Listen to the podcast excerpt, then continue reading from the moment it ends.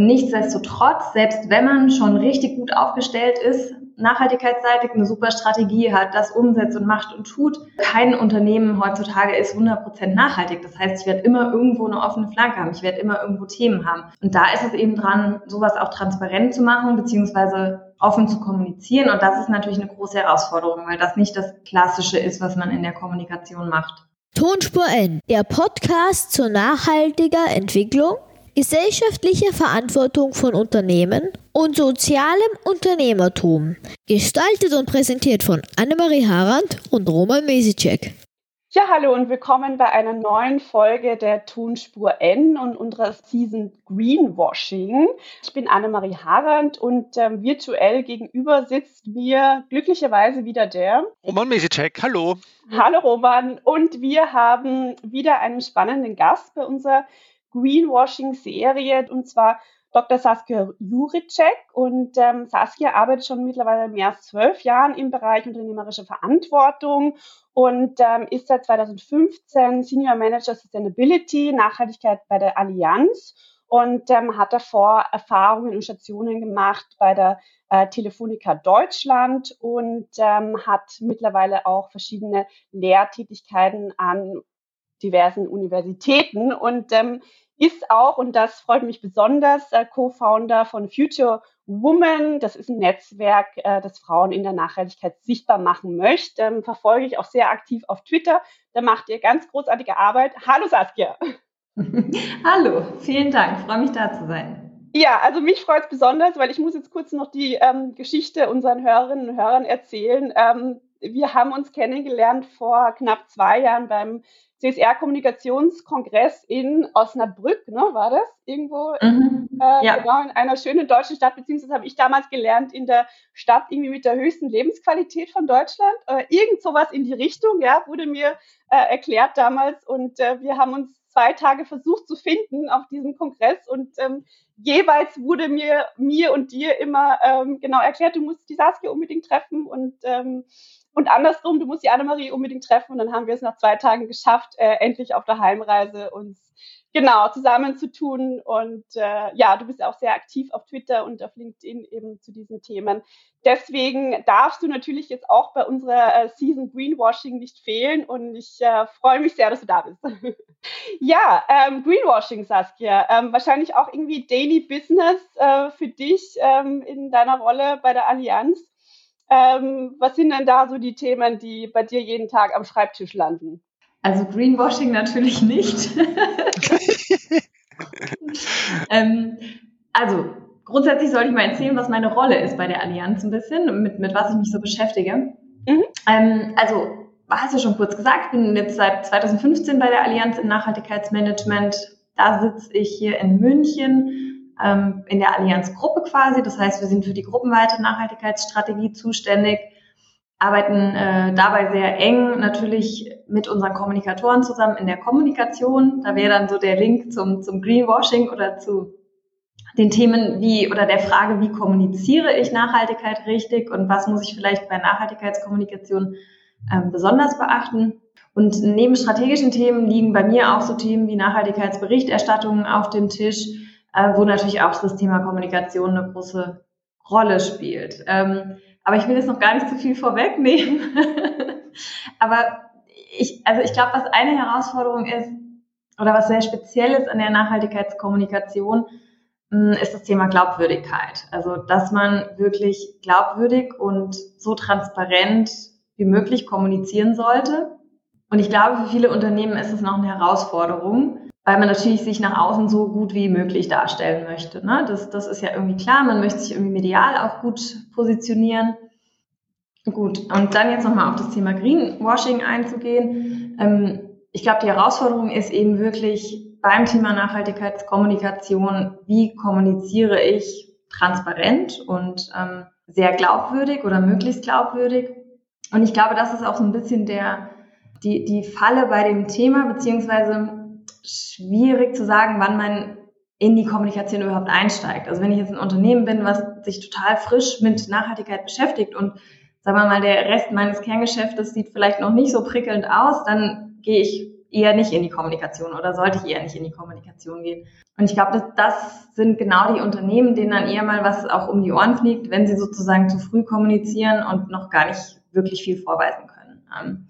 Von daher ist das für mich ein ganz wichtiger Punkt. Es muss sozusagen eine Basis da sein für die Kommunikation. Es muss wirklich strategisch schon was auf der Agenda sein. So, das ist das eine. Und nichtsdestotrotz, selbst wenn man schon richtig gut aufgestellt ist, nachhaltigkeitsseitig eine super Strategie hat, das umsetzt und macht und tut, man ist also kein Unternehmen heutzutage ist 100% nachhaltig. Das heißt, ich werde immer irgendwo eine offene Flanke haben. Ich werde immer irgendwo Themen haben. Und da ist es eben dran, sowas auch transparent zu machen, beziehungsweise offen zu kommunizieren. Und das ist natürlich eine große Herausforderung, weil das nicht das Klassische ist, was man in der Kommunikation macht. Darf ich mal nachfragen kurz, äh, nämlich auch zu deinem Arbeitsbereich, welche Rolle oder wie viel Zeit nimmt die Kommunikationstätigkeit dann da in Anspruch und wie viel Zeit ist im Prinzip sozusagen unter Anführungszeichen klassisches Nachhaltigkeitsmanagement, wo man so mhm. intern und an Prozessen und an Berichten schreibt, aber oder Bericht ist ja schon wieder Kommunikation im Prinzip, aber was, wie, wie teilt sich das so auf bei dir? Also grundsätzlich würde ich sagen, der Hauptteil meiner Arbeit ist wirklich das Umsetzen von Nachhaltigkeit im Unternehmen und, und das vorantreiben. Also sei es jetzt eben der Strategie der, der, und dann auch die enge Zusammenarbeit mit den Ländergesellschaften zu den lokalen Strukturen, zu den lokalen Strategien und Governance-Strukturen Dabei ist aber natürlich schon ganz, ganz viel interne Kommunikation dabei, was für mich auch ein, ein riesenwichtiges Thema ist. Also, dass man da wirklich die Kollegen auch mitnimmt auf dem Weg. Und externe Kommunikation tatsächlich eben durch das ganze Thema Berichterstattung, also zum einen äh, der nicht finanzielle Bericht, der Teil des Geschäftsberichts ist und dann aber auch der Nachhaltigkeitsbericht, der nochmal als separater Bericht bei uns veröffentlicht wird. Das sind natürlich wesentliche Aspekte. Und dann ist eigentlich unser gesamtes Team auch relativ aktiv ähm, auf Twitter, auf LinkedIn, auf den verschiedenen Social-Media-Kanälen. Was ich auch persönlich stark nutze, Annemarie hat es am Anfang schon gesagt, weil, es mir einfach auch großen Spaß macht und weil es mir auch Spaß macht, da in die Interaktion zu gehen ähm, und weil es mir auch wichtig ist, ehrlich gesagt, gerade beim Thema Versicherung ist es noch immer so ein bisschen abstrakt. Ne? Was heißt Nachhaltigkeit da? Mm, und von daher ist es mir wichtig, da irgendwie präsent zu sein und auch ein bisschen zu erzählen, was wir tun. Also ich würde jetzt mal sagen, um Roman auf deine Frage jetzt nochmal konkret zu antworten, wahrscheinlich, also mit dem, mit dem Bericht sind es wahrscheinlich eher so 30 bis 40 Prozent. Und ähm, wenn ich jetzt wirklich auf das reine Social Media und so Themen gehe, ähm, plus Interviews, Podcasts und so weiter, ähm, dann vielleicht so 10 Prozent maximal. Ja, ich habe auch das Gefühl, eben, das hast du schon angesprochen, dass einfach gerade einfach in eurer Branche der Versicherung einfach eben, es ist ähm, natürlich so dieses Greifbare, ja, eben für Konsumentinnen und Konsumenten ist ja irrsinnig schwierig. Und ähm, ich habe, wo, wo die Berichterstattung ja angefangen hat, ähm, irgendwie, keine Ahnung, wenn man jetzt 15 Jahre zurückdenkt, ähm, oder 20 Jahre eigentlich, ja, wo die Berichterstattung insgesamt angefangen hat, ähm, dann war gerade beim Thema Versicherungen irgendwie so, okay, wir sparen Papier, oder? Äh, irgendwie so, so das große Thema. Ähm, und und gerade irgendwie halt, und, und wir drucken weniger und insgesamt ja stell, versuchen wir äh, auf digital umzustellen. Und ähm, ich glaube, da hat sich schon ein bisschen was verändert, ja auch, dass ihr ein bisschen stärker ins, ins Kerngeschäft reingeht. Also ich meine, auch dieses äh, ganze Thema nachhaltige äh, Investments und so weiter, ja, da habt ihr euch ja auch irgendwie stark positioniert. Und ähm, was sind dann, glaubst du, irgendwie, das würde mich jetzt auch interessieren, einfach so, so Themen, wo du auch glaubst, da, die können einfach das Thema Versicherungen auch einfacher kommunizieren oder das Thema Nachhaltigkeit bei Versicherungen, eben abseits von dem, äh, ihr seid ein Büro und die Staatspapier. Mm, ja, also guter Punkt. Ja, also tatsächlich, man hat angefangen so im Umweltmanagement vor über 20 Jahren, würde ich jetzt mal sagen, ungefähr. Zumindest berichten wir auch seitdem schon. Und da ging es erstmal natürlich so ein bisschen um die internen Prozesse und internen Themen. Und nach und nach hat sich das immer stärker ausgeweitet und auf vor allen Dingen die Felder, die auch eigentlich die größten Hebel sind. Ähm, und es ist zum einen eben das Versicherungsgeschäft an sich, da gehe ich gleich nochmal drauf ein, und zum anderen aber eben eigentlich auch das, ähm, unser Anlagenportfolio. Also soll heißen, wenn du jetzt als Kunde der Allianz eine Versicherung hast, ähm, dann legen wir sozusagen deine Prämien entsprechend an. nach bestimmten ESG-Kriterien oder mit bestimmten Ausschlusskriterien, also ESG, Environmental, Social und Governance-Kriterien. Das heißt, ähm, wir achten sozusagen in der Geldanlage von den Kundengeldern sehr stark auf Nachhaltigkeit. Und das ist aus meiner Sicht auch wirklich der größte Hebel, den wir haben. Weil wenn wir sagen, wir investieren zum Beispiel, was jetzt eben der Fall ist, nicht mehr in kohlefinanzierte Geschäftsmodelle, dafür aber verstärkt in erneuerbare Energien oder in Unternehmen, die sozusagen in externen Bewertungsansätzen gute Scorings haben, gute Nachhaltigkeitsscorings, dann gibt es natürlich einen immensen Hebel, weil plötzlich die Unternehmen, die nicht nachhaltig sind, ähm, kein Geld mehr kriegen und die Unternehmen, die eben nachhaltig sind, davon profitieren. Und das ist so ein, ein, ein, auch eine ganz spannende Bewegung. Also dieses ganze Thema Sustainable Finance ist gerade auch auf EU-Ebene ein, eine Riesenthematik. Ähm, super, super spannender Hebel und ähm, da ist jetzt auch gerade unser Commitment, wirklich das Portfolio CO2-neutral zu stellen, also Emissionen zu reduzieren und dann aber auch CO2-neutral zu stellen, was am Ende heißt, dass man natürlich sehr stark mit dem Portfolio arbeiten muss. Und der zweite Hebel oder der zweite große Punkt, wenn es jetzt ums Kerngeschäft geht, ist natürlich das Versicherungsgeschäft. Und ähm, da schauen wir zum einen, was wird versichert und wo wird es versichert. Also es gibt bestimmte Länder, die ausgeschlossen sind. Es gibt bestimmte Themen oder Branchen, die ausgeschlossen sind. Ähm, es gibt aber auch da wieder zum Beispiel das Thema eben kohlefinanzierte Geschäftsmodelle nicht mehr zu versichern. Also das heißt, da haben dann auch wiederum die Firmen teilweise Nachsehen, weil sie keine Versicherung kriegen. Ähm, und das ist natürlich ein, ein starker Enabler. Und genauso kann man wiederum Versicherungslösungen bauen für nachhaltige Produktlösungen, für Innovationen, wo es eine, eine Versicherung braucht, um das Thema überhaupt an den Markt zu bringen oder das Produkt an den Markt zu bringen, die Leistung an den Markt zu bringen. Und da spielt aus meiner Sicht Versicherung eben eine Riesenrolle in der Gesellschaft. Ähm, so das ist so das eine Thema. Und das andere Thema ist aber tatsächlich auch noch, wenn man sich jetzt Europa anschaut, sind wir natürlich alle schon relativ gut versichert und relativ, ja, sicher unterwegs, sagen wir mal so. Ähm, das ist aber natürlich in Entwicklungsländern häufig noch lange nicht der Fall. Da ist vielen noch nicht wirklich das Konzept der Versicherung vielleicht bekannt ähm, oder es sind teilweise noch nicht mal Dinge wie ähm, Risiken in der Schwangerschaft oder überhaupt Gesundheitsleistungen in der Schwangerschaft abgesichert. Ähm, also einfache Dinge wie eine Ernteversicherung oder sowas ist für viele Menschen schon ein großer Schritt. Das heißt, was wir da machen, ist wirklich Mikroversicherungsprodukte anbieten, ähm, die spezielle Bedürfnisse der Menschen abdecken zu einem sehr, sehr günstigen Preis, ähm, sodass da wirklich ja auch ein Mehrwert wirklich in der Gesellschaft geschaffen wird. Und da ist aber dann auch zum Beispiel wieder ganz viel Kommunikation dabei, weil man erstmal den Menschen auch das Thema Versicherung und, und diesen Mechanismus überhaupt erklären muss, weil der einfach nicht so bekannt ist. Spannend, ja. Ähm, wie siehst du denn das ähm, mit dem Thema Berichterstattung auch, weil du ja auch gemeint hast, ein großer Bereich eben von deiner Tätigkeit. Ähm, das wird ja auch alles immer formalisierter, ja, durch diverse Kriterien, Kataloge und ähm, wir hatten auch äh, genau ein, ein spannendes äh, Gespräch mit der äh, Katrin Hartmann auch zu dem Thema Nachhaltigkeitsmanagement an sich, dass, äh, dass das Nachhaltigkeitsmanagement, also das ist äh, äh, einfach eine These, die, die wir auch gern äh, diskutieren würden, dass das eine Möglichkeit auch gibt, ähm, eben äh, ein gewisses, wie soll ich sagen, Greenwashing, ja, ähm, zu formalisieren, weil man sich eben hinter ähm, gewissen äh, ja, Formalitäten und Kriterien auch ein bisschen verstecken kann. Jetzt auch vielleicht auch da, aus deiner Erfahrung heraus, du ähm, ganz, ganz in diesem Bereich, kennst ja auch ganz viele Firmen ähm, und wahrscheinlich auch ganz viele Beispiele, äh, wo das vielleicht passiert ist oder, oder wo da vielleicht auch eine Gefahr ist oder vielleicht ähm, ist es auch, ähm, passiert es auch einfach ungewollt. Ich, also meine These wäre andersrum, dass das Formalisieren eher hilft, ähm, Nachhaltigkeitsdaten also zum einen standardisierter abzufragen von den Unternehmen, also zum einen wirklich eine, eine Basis zu liefern für diese Berichterstattung und zum anderen aber auch sicherzustellen, dass die Unternehmen überhaupt berichten. Also wenn ich mir zum Beispiel das Thema äh, Berichterstattungspflicht auf EU-Ebene anschaue, dann ähm, sind einfach viele Unternehmen berichtspflichtig geworden, die vorher überhaupt nichts veröffentlichen mussten.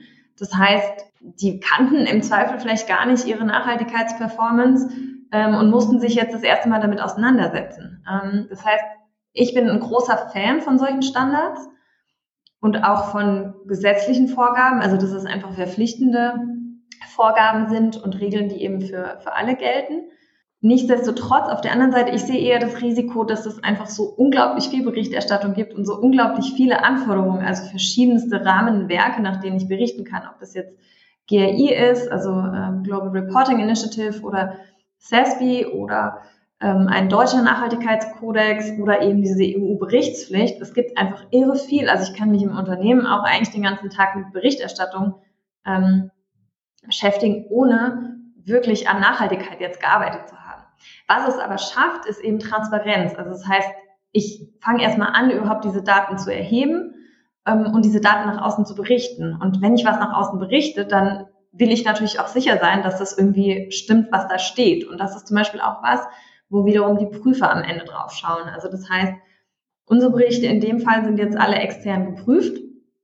Das ist jetzt bei Nachhaltigkeitsberichten nicht zwingend, aber es erhöht natürlich die Glaubwürdigkeit. Und das ist eben für mich ein wesentlicher Punkt und auch nochmal ein wesentlicher Punkt in dieser Greenwashing-Diskussion, dass im Idealfall wirklich die Daten und auch die Inhalte des Berichts auf einem gleichen Level geprüft werden wie, die, wie der Finanzbericht, also wie der Geschäftsbericht.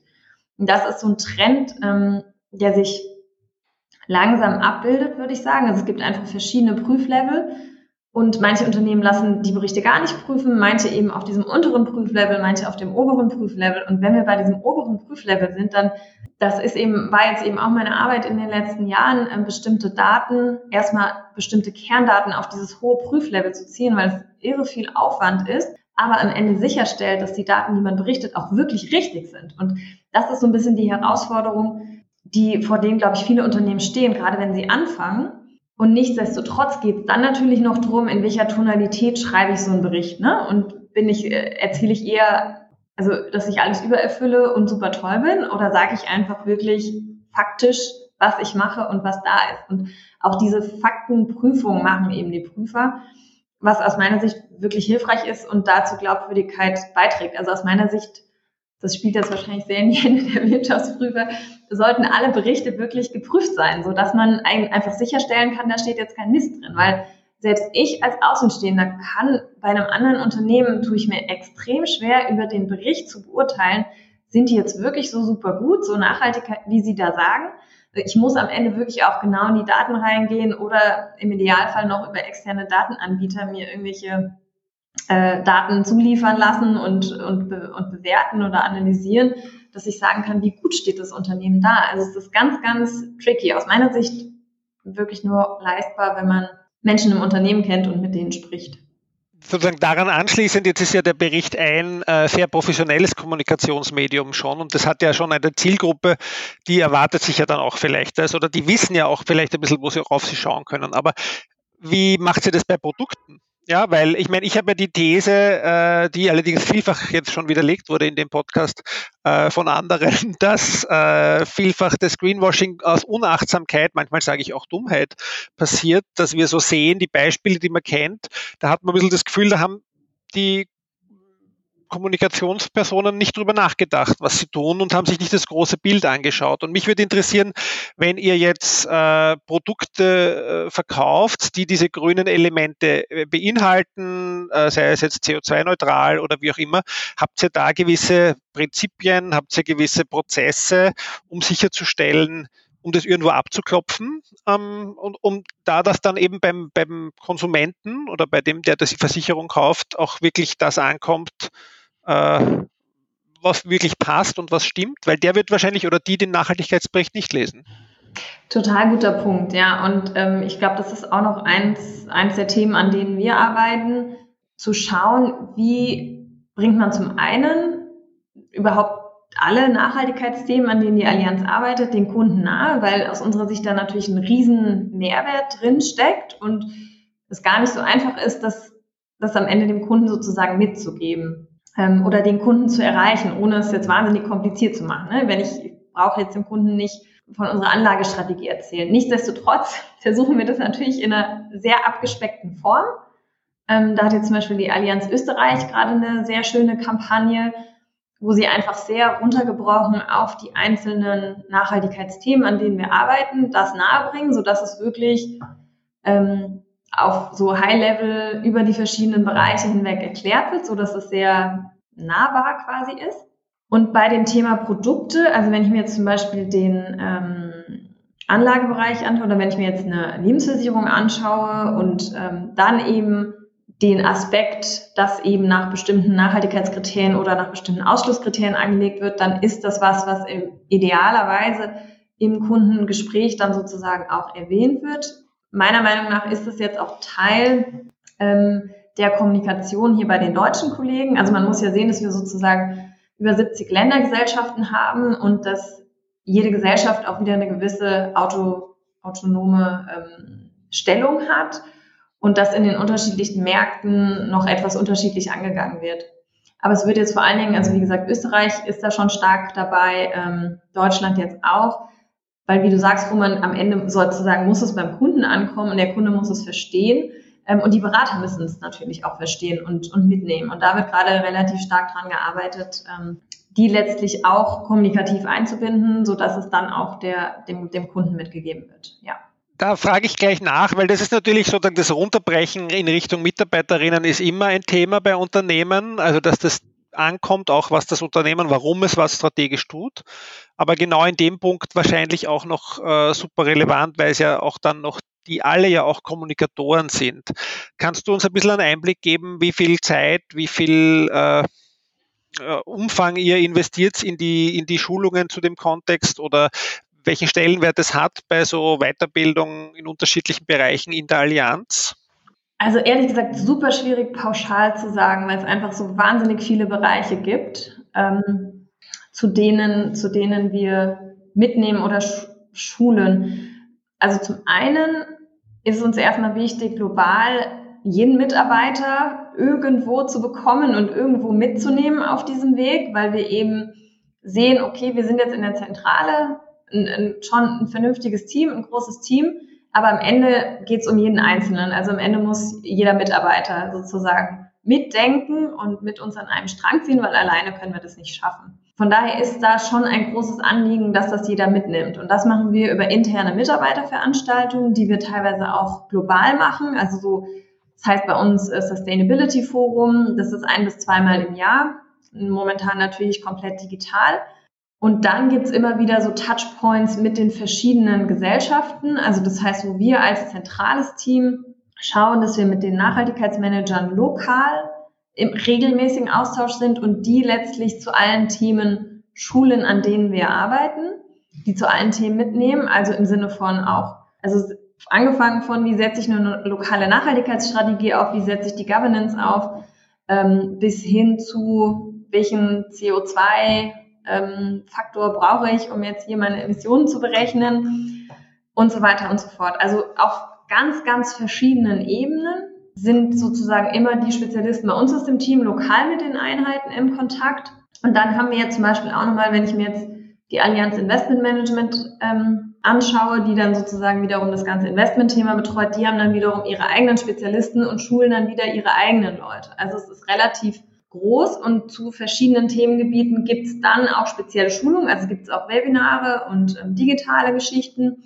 Das meiste aus meiner Sicht passiert aber noch wirklich ähm, in diesem quasi Expertendialog, würde ich jetzt mal sagen. Ne? Also dass wir aus der Gruppe beziehungsweise auch die Gesellschaften untereinander, das ist uns auch ganz wichtig, dass eigentlich da ist so viel Wissen in diesem Netzwerk, dass untereinander wirklich sagen wir mal, ein Land ist jetzt vielleicht in einem Thema ein Vorreiter oder hat ein neues Projekt ins Leben gerufen, dass es so wirklich so ein Best Practice Learning auch unter den ganzen Gesellschaften gibt, weil da natürlich auch unheimlich viel Potenzial drin ist. Und äh, bist du dann auch so vielleicht so ein bisschen Art ähm, äh, vielleicht Nachhaltigkeitskummerkasten für Mitarbeiterinnen und Mitarbeiter, die jetzt auch, denen vielleicht auch irgendwas aufstoßt oder so, wo sie irgendwas sehen, äh, eben so? Ja, also Vorsicht. Also, also klar kommen die Kollegen meistens, Gott sei Dank, mit schönen Ideen. Also eher im Sinne von, dass, dass die Kollegen kommen mit Ideen, wo sie sagen, ne, das würden wir jetzt irgendwie gerne umsetzen, das würden wir gerne machen. Oder hier sehen wir vielleicht, ähm, da läuft es vielleicht noch nicht so gut oder warum machen wir das nicht eigentlich? Und da versuchen wir die Kollegen auch dann einzubinden, weil natürlich gibt es in, in so einem riesen Konzern immer wieder noch Dinge, ähm, an die wir vielleicht noch nicht gedacht haben, ne? oder wo vielleicht noch nichts passiert. Ähm, und da umso mehr suchen wir eigentlich den Dialog, um genau das dann auch sozusagen mitzubekommen und ähm, zu sehen und zu schauen, wie wir aber auch die Kollegen einbinden können. Weil auch da versuchen wir quasi ein bisschen die Verantwortung auch wieder zurückzugeben, im Sinne von, ja, es geht nicht nur um uns oder dass nicht nur wir das stemmen müssen oder dürfen, sondern eben jeder einzelne von, von den Kollegen. Mhm. Vielleicht noch ein bisschen jetzt sozusagen, jetzt haben wir über die Kunden im Sinne von Konsumentinnen ein bisschen gesprochen. Mich würde ein bisschen so euer Business-to-Business äh, Approach äh, interessieren, wie ihr da vorgeht, weil ich meine, wenn man jetzt von CSR-Definitionen und was auch immer so redet, dann sagt man immer okay, die Unternehmen haben sozusagen eine Rolle der Verantwortung, äh, die sie wahrnehmen müssen, ob ihrer Größe. Und äh, die ersten, die ja oft immer genannt wurden, wenn es um diese Nachhaltigkeitsdebatte ging, die sich sehr früh damit beschäftigt haben, ich glaube aus einem Businessinteresse heraus, waren ja oft die Versicherungen. Ja, weil gemerkt wurde, okay, der, die Rahmenbedingungen verändern sich und vielleicht äh, werden die Versicherungsrisiken so groß, stark, was auch immer, ähm, dass es sozusagen fürs Geschäft nicht mehr gut ist. Und ähm, da würde mich interessieren ein bisschen, wie, wie seht ihr da die Entwicklung auch ähm, im Kontext sozusagen von Unternehmen, die sich versichern lassen oder umgekehrt gibt es auch schon solche Dinge, die ihr nicht mehr versichert, äh, weil das einfach so, also sei es jetzt irgendwelche Geschäftstätigkeiten sind, die, wo das Kerngeschäft nicht nachhaltig ist oder weil die Risiken schon zu groß sind? Also da kann ich jetzt noch nicht mal im Detail antworten, weil das jetzt nicht mein Kerngebiet ist. Was ich aber grundsätzlich sagen kann, ist, dass natürlich auf Versicherungsseite, also ich bin jetzt eben nicht ne, der, der Underwriter, der genau die Risiken kennt oder die Risiken analysiert und äh, dann entscheidet, ob eine, ob eine Versicherung geschrieben wird oder nicht. Aber ich glaube grundsätzlich, ähm, was ganz spannend ist zu sehen, die, die Entwicklung, dass eben immer mehr Nachhaltigkeitsthemen, also ESG-Risiken wirklich als Risiken gesehen werden und ähm, eben auch unsere Kunden danach sozusagen bewertet werden auf eine gewisse Art und Weise. Und man sich natürlich, oder um nochmal den Bogen zu schließen zu dem, was ich vorhin gesagt habe, dass teilweise schon bestimmte Geschäftsmodelle ja ausgeschlossen sind. Also es gibt Ausschlusskriterien für bestimmte Länder, für bestimmte Branchen auch. Und im Speziellen jetzt aber auch zum Beispiel für das Thema kohlefinanzierte Geschäftsmodelle. Also wo man wirklich schon bewusst sagt, okay, das sind keine nachhaltigen Geschäftsmodelle, da, das können wir so nicht mehr versichern. Ähm, Nichtsdestotrotz bleibt oder ist natürlich das oberste Ziel im Idealfall, dass die Dinge versicherbar bleiben. Also das, das ist ja das Ziel, diese Risiken abzudecken. Ein Beispiel, was ich jetzt vielleicht noch ähm, nennen kann, ist so dieses Thema, einfach auch eng mit Kunden zusammenzuarbeiten, wenn es um Versicherbarkeit von, sagen wir mal jetzt ein ganz einfaches Beispiel, in einer Lagerhalle geht, die jetzt vielleicht in einem Gebiet steht, was überflutungsgefährdet ist, trotzdem aber als Baugebiet ausgewiesen wird. Also da ist es schon so, dass zum Beispiel unsere Experten mit reingehen und dann auch beraten, um einfach sicherzustellen, dass richtig oder an der richtigen Stelle gebaut wird, sodass es auch entsprechend versicherbar ist. Danke. Also das, die Frage kam eh daher, muss ich gestehen, dass ich ein bisschen recherchiert habe und ihr habt sozusagen auf eurer Webseite diese Risk äh, News, wenn man so will, ja, äh, Expert Risk Dialogue. Wir geben es auch in die Shownotes, also kann man nachlesen.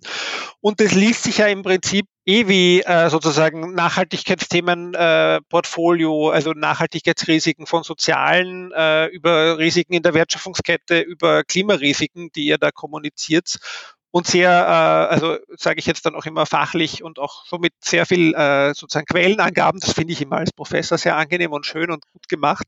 Äh, also finde ich, äh, finde ich gut und da ist die Frage hergekommen, sage ich. Und ich glaube, es ist auch zum Nachlesen für alle, die jetzt zuhören, interessant, weil es eine spannende sozusagen äh, Sicht ist, wie ihr kommuniziert da auch äh, und wie fachlich eigentlich. Es hat mir überrascht, also überrascht, aber haben wir schon gedacht, aber fand ich auch sehr gut. Ja. Positiv überrascht klingt doch gut.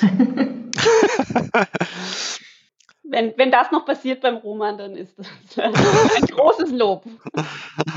Na.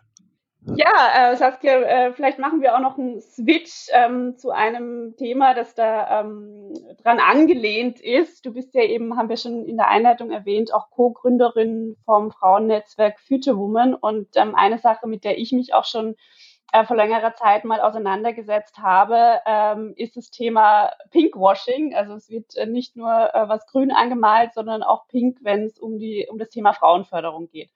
Und ähm, ich glaube, wir sind da beide sehr sensibel, was, was, was das angeht, ja, ähm, dass es eben nicht reicht, ähm, eine, ich weiß nicht, Frauenquote von 0,1 Prozent zu haben. Ja, also ich übertreibe jetzt mal. Und äh, man stellt sich als ähm, Unternehmen dar, dass äh, das jetzt eben super frauenfördernd ist und ähm, einfach Karrieren ermöglicht, ja, ähm, um das Ganze mal überspitzt zu formulieren. Wie siehst du denn ähm, diesen Bereich? Ist das, äh, siehst du das auch kritisch? Siehst du, ähm, dass da auch mehrere Unternehmen auch auf diesen Zug aufspringen, um eben, okay, Greenwashing sind wir jetzt schon durchgefallen, haben wir jetzt schon gemacht. Ähm, wir versuchen das Ganze jetzt mal ähm, auf das Thema Frauenförderung, weil es äh, quasi ist jetzt gerade ein Trend, ähm, da kann man aufspringen, ähm, umzusatteln. Finde ich eine total spannende Frage, weil tatsächlich ähm, habe ich mir da noch nie so viel Gedanken drüber gemacht, ob Unternehmen ne, sich bewusst so positionieren, obwohl es überhaupt nicht der Fall ist. Ich glaube aber, es gibt ganz wenige Unternehmen, die sich momentan ernsthaft so oder glaubwürdig so positionieren könnten, weil es einfach in vielen Unternehmen, wenn man sich die obersten Ebenen anschaut, noch ganz, ganz kritisch aussieht. Ähm, was ich immer ganz spannend finde, ich weiß nicht, ob ihr die Albright Stiftung kennt und die Albright Berichte. Annemarie, dir ist das bestimmt schon mal über den Weg gelaufen oder nee, okay, das ähm, schicke ich dir gerne mal. Ähm, die machen letztlich so Analysen oder Berichte über den Stand äh, von Frauen in Führungspositionen, Frauen in Vorständen. Also immer schauen sich vor allen Dingen, glaube ich, die obersten Führungsebenen meistens an. Und da ist es immer extrem deprimierend zu sehen, was da für Ergebnisse rauskommen. Und auch extrem deprimierend zu sehen, dass sich einige auch als Zielquote von Frauen in irgendwie Aufsichtsräten, Vorständen null gesetzt haben. Und dann frage ich mich irgendwie so, okay, ob man, also ich, ich habe eher das Gefühl, das Thema wird noch immer relativ mit den Füßen getreten und wird nicht ernsthaft angegangen. Und sicherlich gibt es ein paar Unternehmen oder Menschen vor allen Dingen, also ich kriege das schon auf LinkedIn viel mit, schon einige, die sich damit positionieren. Ich habe es noch nie so skeptisch betrachtet, ehrlich gesagt. Also ein to total guter Punkt. Da muss ich, muss ich wirklich mal drauf achten. Ja, ich habe mal äh, fürs Biorama was in die Richtung geschrieben, das ist aber auch schon wieder einige Zeit her, da werde ich auch den, den Bericht ähm, euch schicken und nochmal auf den Shownotes können wir das auch verlinken, da sind ein paar Beispiele dabei.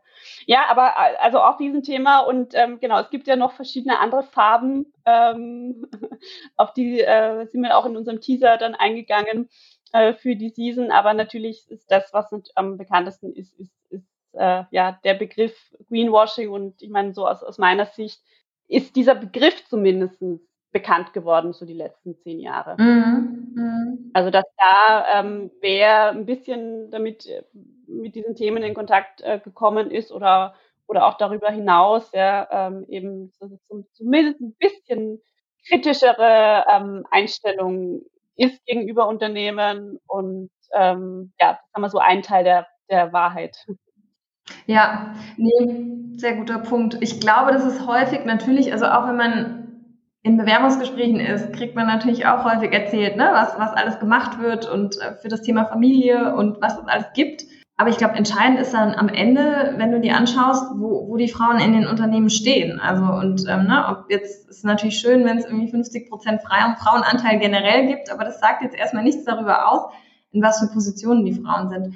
Mit diesem Thema ähm, ja Pinkwashing beziehungsweise dann verschiedene Farben hast du ja gerade angesprochen da habe ich es tatsächlich eher nochmal wahrgenommen, dass ich so das Gefühl habe, man positioniert sich eben so mit LBGTQ und gibt ja teilweise noch weitere Buchstaben sozusagen, ähm, dass man sich damit so ein bisschen positioniert und, und versucht irgendwie, ja, das, das kommunikativ zu nutzen. Und da frage ich mich schon immer, wie stark das dann wirklich durchs Unternehmen umgesetzt ist. Und, und der Punkt ist ja, am Ende müssen das ja alle Mitarbeiter mittragen und sozusagen alle Mitarbeiter wirklich einen, einen gewissen Wandel wahrscheinlich vollziehen. Auch beim, und auch beim Thema Frauen. Also da, da geht es ja letztlich um jeden Einzelnen und auch wiederum um jeden Manager. Und ich glaube tatsächlich, das, das ist wirklich bei den meisten noch nicht so richtig angekommen. Und jetzt wollte ich nachfragen, gerade noch, wie ist es, wie siehst du eu, euer, dein Unternehmen da äh, in dem Kontext, wenn du sagst, es ist nicht überall angekommen? Hm, hm. Also wir haben zum einen, also wir haben verschiedene sozusagen Faktoren, wo, wo das Thema sehr stark gefördert wird. Womit ich sehr gute Erfahrungen habe, auch jetzt gerade, weil ich ja auch gerade eine Tochter bekommen habe und in Elternzeit bin, ähm, ganz, ganz offen anzusprechen, auch als, gerade als Frau eben, was man will und wo man hin möchte und allen bewusst zu machen, dass sie jetzt sozusagen nicht irgendwie so einem, so einem, so einem Bias auf, auf den Leim gehen sollten, so im Sinne von, ne, ach ja, die Saskia ist jetzt weg und ähm, bestimmt kommt die danach nur 20 Stunden wieder und dann können wir da nichts Vernünftiges mehr auf den Tisch legen.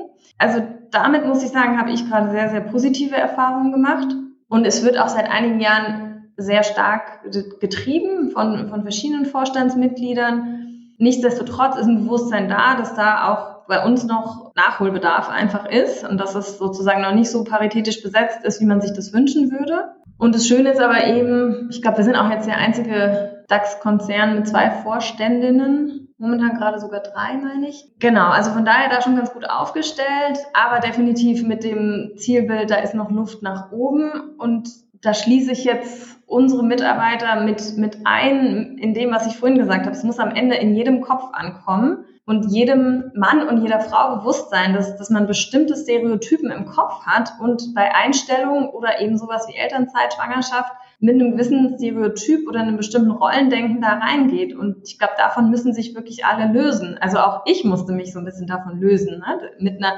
dass man da eine gewisse Angst mitbringt, dass das jetzt bestimmt irgendwie interpretiert werden könnte. Ähm, und ich glaube, da, da ist einfach noch ein, noch ein Weg für, für alle Seiten. Aber das Wichtige ist wirklich, dass man darüber spricht, spricht und ähm, es ins Bewusstsein ruft.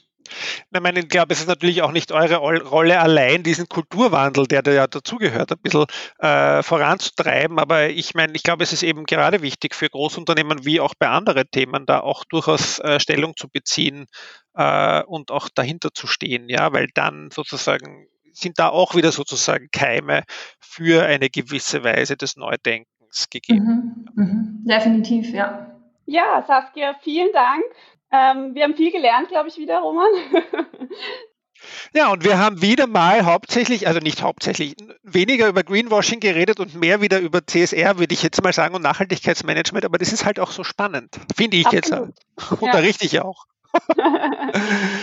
Sehr schön, ja. Danke vielmals. Ja. ja, danke euch. Hat mir auch sehr viel Spaß gemacht und äh, bin auch gespannt auf die weiteren Folgen. Da muss ich mal reinhören dann. Das war wieder eine Folge unseres Podcast Tonspur N. Diesmal mit einer großen Versicherung. Es war, finde ich, super spannend. Alle bisherigen Folgen zum Nachhören und auch alle äh, bisherigen Greenwashing-Folgen natürlich findet ihr auf unserer Webseite www.tonspur-n.eu oder auf der Plattform Soundcloud. Abonnieren könnt ihr den Podcast zum Beispiel mit Apple Podcasts und wir freuen uns genau dort auch über positive Bewertungen und Kommentare. Wenn ihr Feedback, Fragen oder Vorschläge habt, bitte schreibt uns per E-Mail an podcast.tonspur-n.eu und folgen könnt ihr uns auf allen Social Media Kanälen, Twitter Tonspur N, Instagram Tonspur N und auch auf Facebook noch immer. Ja, ja, oldschool sind wir. Annemarie Harand ist Co-Gründerin und Geschäftsführerin der Erdbewoche. Ihr erreicht sie auf Twitter unter Annemarie Harand. Und Roman Mesicek ist Professor an der IMC Fachhochschule Krems und Paten des Magazins Enorm. Und auf Twitter ist er unter Roman Mesicek erreichbar. Danke fürs Zuhören. Bis zum nächsten Mal. Ciao. Tschüss.